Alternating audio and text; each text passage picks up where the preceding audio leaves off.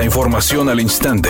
Grupo Radio Alegría presenta ABC Noticias. Información que transforma.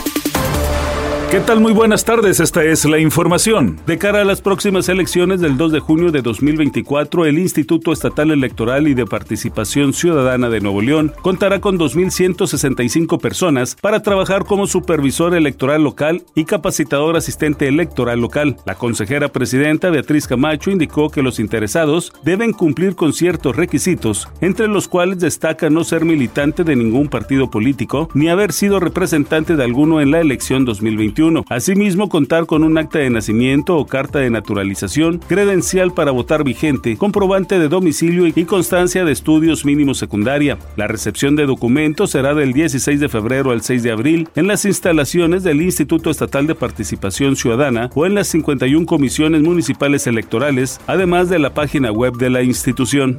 El Poder Judicial de la Federación volvió a frenar la extradición a los Estados Unidos del narcotraficante mexicano Rafael Caro Quintero, quien es reclamado por la justicia de aquel país por narcotráfico y por la muerte del agente de la DEA, Enrique Camarena Salazar. Y es que los magistrados de un tribunal federal admitieron a trámite el recurso de Caro Quintero contra una resolución de un juez federal que desechó la demanda con la que el capo de capos busca evitar su extradición a Estados Unidos. Mientras tanto, Rafael Caro Quintero permanecerá recluido en un penal federal en México mientras se resuelve el trámite de su extradición.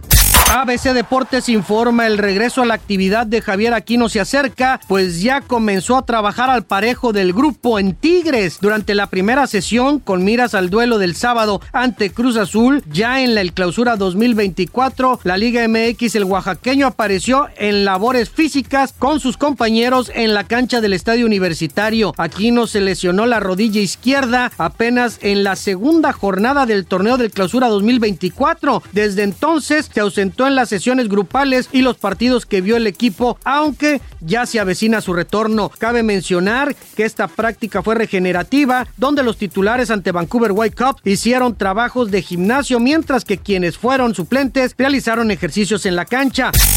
El actor Kevin Costner está soltero otra vez porque ya finalizó el proceso de divorcio. Luego de casi un año de desacuerdos legales, firmaron un acuerdo de conciliación matrimonial para repartir los activos de ambas partes. Según documentos, la expareja asistió presencialmente a un tribunal de California para finalmente presentar un acuerdo que permite finalizar la disputa que generó su aparatoso divorcio. Redacción y voz Eduardo Garza Hinojosa. Tenga usted una excelente ABC Noticias, información que transforma.